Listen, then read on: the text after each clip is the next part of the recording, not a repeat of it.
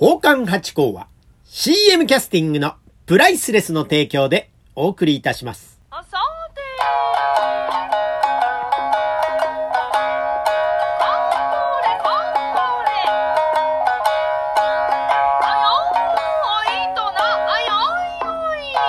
どうも松野屋八甲でございます。いやー、嬉しいですね。また、えー、ゆみやっこさんからですね、お便り頂戴しましてね、いやー、嬉しいです。今回は本編の方にね、ちょこっとだけ、えー入れさせていただきました。ありがとうございます。えー、お便りですね。八甲師匠、こんにちは。ということで、いつも師匠と、えー、継承いただきまして、ありがとうございます。ラジオトークの総選挙が始まりましたね。下流会を宣伝してくださる八教師匠に一票。いつもありがとうございます。ということで、投票権いただきました。ありがとうございます。えー、私の方はですね、この投票権の使い道がどうやってやったらいいのかわかんないっていうね、えー、間抜けなありさまでございまして、もしかしたらちょっと無駄になっちゃうかもしれないですけど、ありがとうございます。お気持ち、しっかり受け止めさせていただきました。ありがとうございます。いやー、でもね、あのー選挙でね、えー投票権ということで思い出しました。小学校の時にね、あのークラスに学級委員ってありましたよね。で、私の小学校はですね、学級委員の他にですね、計画委員っていうのがあったんですよ。これ4、5、6年というこのね、中学年以上の上のお兄さんお姉さんしかなれなくてです。立候補ができないんですね。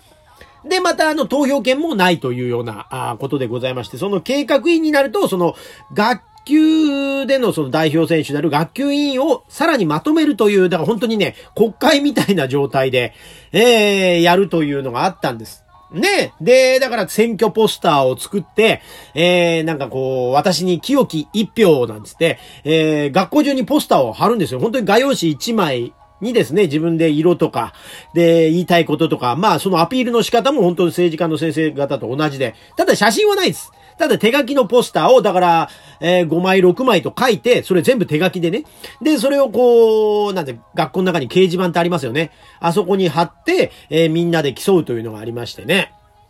で、まあ、それやりましたね。で、あの、給食の時間とか、そういう時間に、あの、各部屋を回るんですよ。4年生以上の全部の部屋に。で、私、あの、代表になりまして、えー、暁には、えー、学校にクーラーをつけますとかね。私の頃はもうクーラーなんて夢の夢ですよ。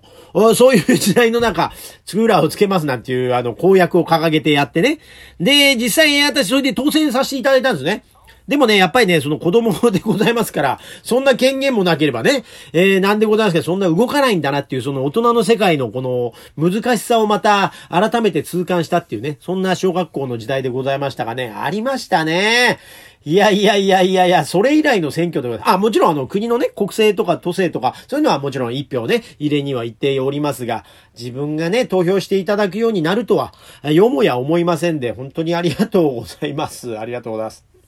でね、ちなみにその学校のね、計画委員はなるとですね、学校のね、あの、懲戒、朝礼の時に、えー、6年生先に帰ってくださいとか、なんかそういうね、軍隊を動かすみたいにこう、えー、こう、最初にこう申し上げてね、整列させたりとか、そういう役割とかね、あとはまあ、その学級委員をまとめて、それでまあ、あの、なんですか、会議を重ねて、え学校運営とはやってたんですけど、やっぱりそのね、お金のかかることはできなかったということでございます。えーありがとう、そんなことを思い出しました。でね、そう、今回ね、放送でね、申し上げたかったのはもう一個ありましてね。いやー、ありがたいことにね、白山先生ですよ。神田白山先生がいらっしゃいますでしょもう本当に飛ぶ鳥を落とす勢いの講談会の大スターというね、師匠に、えー、勝利先生という国宝を持ち、もうね、皆さんに聞きやすい、えーみんなが虜になるというね、初めて聞いた方もどんどんどんどん引き込まれていくという白山先生でございますが、この方ね、YouTube されてましてね、あの、お披露目の時に毎日こう連日寄せで、寄せの雰囲気を撮ってというので、またこれもバズったというね、すごいもう、開拓者でございます。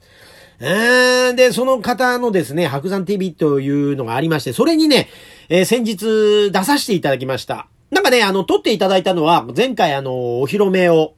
お披露目っていうか、その、私のね、えー、新宿末広亭さんでの初講座に行った時にちょうど撮ってたんですね。で、何の VTR かわかんなかったんですけど、ついにそれが VTR 上がりましてね。いやー、よかったです。白山トークという回でございまして、白山先生と、山内まりこ先生というね、あの、作家さんですよ。で、山内まりこさんって方は、えー、2008年に第7回の R18 文学賞読者賞というのを受賞されたという。だから読者賞ですから、本当に面白い、あの、文章を書かれる方なんですよね。で、その方がまた12年に、ここは退屈、迎えに来てという、えー、幻冬社文庫さんでですね、出した、これでまた有名になりまして。で、2021年には映画化されたんだそうでございますが、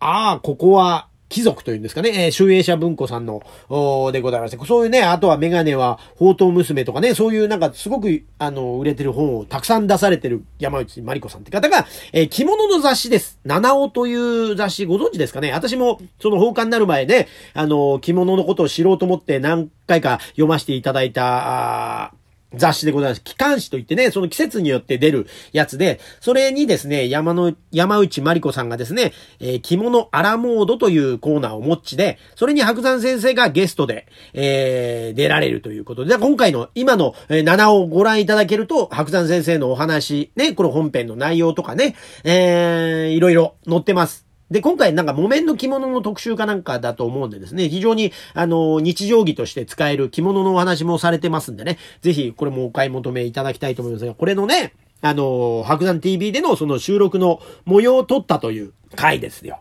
で、本編がそれなんですよ。トークショーなんで。白山先生と、山内まりこ先生のこのお話を撮ってて、で、その冒頭のシーンで私がその、ね、寄せの末広亭さんでお見かけした時に、えー、お話したら、えー、撮ってくださいまして、それがね、全く本編に関係ないんですよ、私は。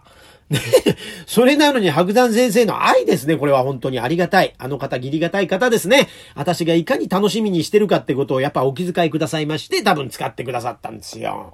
うん、開始ね、数分間がっちり入れていただきまして、非常に楽しく、え、見させていただきましたし、これでもう本当にね、何万人、何百万人って方にご覧いただけたというね、白山先生の愛を感じたというところですから、ぜひこの白山 TV をですね、えー、その、登録してですね、ご覧いただければと思います。もちろんね、え、登録しないでも、え、ご覧いただけるんで、ぜひぜひ、あの、ご覧いただきたいと思います。そしてね、いいことっては続くもんでございましてね、えー、今月また、えー、予選に出させていただけることになりました。いやー、ありがたいですね。もうほんと、年始めにね、ありまして、うわー、嬉しかったな。で、打線がなかなか繋がんないから。まあでもね、コロナで緊急事態宣言でね、予選もクラウドファンディングされたりなんかってんで、苦しい時でございましたから、ね、予選に皆さん芸人さんもこう寄ってね、えー、みんなで支えようってんで、なかなかこう、空きがなかったんです。なぜなら私はまだね、落語芸術協会さんの預かりというか、その、さらに前段階です。大円という、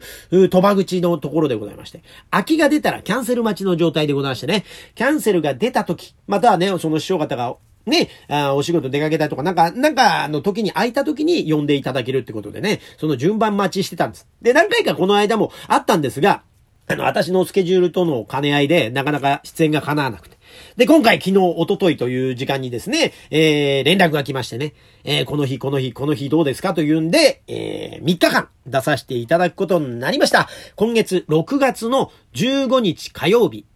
16日水曜日ですね。これの1時半、13時30分前後の上がりとなります。私が上がらせていただきます。で、私、色物なんで、多分10分弱というお時間だと思います。5分から10分の間ぐらいで、えー、お勉強させていただこうということでございます。で、これはですね、池袋のですね、駅、本当に徒歩30秒ぐらいのところにあります。池袋演芸場という寄席でございました。これね、私まだ素人時代というか、あーにも行ったことなかったです。この間ご挨拶に、あの、池袋演芸場さんは、梅吉師匠と一緒にお供させていただきましたが、まだ行ったことないというのがほとんどでございますから、私の中の気持ちとして相当ドキドキしております。なので、そのドキドキをですね、一緒に共有していただければありがたいなと思っております。そして今度はですね、6月の20日、20日ですね、の日曜日。これまた日曜日ですから、平日の昼間のお客様とまたね、お客様のね、違いますから。あーだからまたこれもまた緊張の中、これはですね、新宿末広亭さん、これ2回目の登場ということでですね、またこれも緊張感がある、ところでございますが、なんか出させていただくことになりました。新宿末広亭さん、えー、6月の20日の新宿末広亭さんは2時55分ですね。えー、14時55分。まあ、ほぼ3時というところの前後になりますんで、ぜひぜひ、まあ、朝から来ていただいてね、その8個をご覧いただいて夜までいただくっていうのもいいと思いますんで、ぜひぜひいらしていただければと思います。いやー、本当にね、いいことってのは、こう、トントンと起きますね。ただね、家福はあざなえる縄のごとしと申しまするから、あこの後ね、えー歪みが来ないかちょっと心配はありますが、えー頑張って参りますんで、ぜひまた今後ともよろしくお願いいたします。今日も聞いてくださいまして、ありがとうございました。また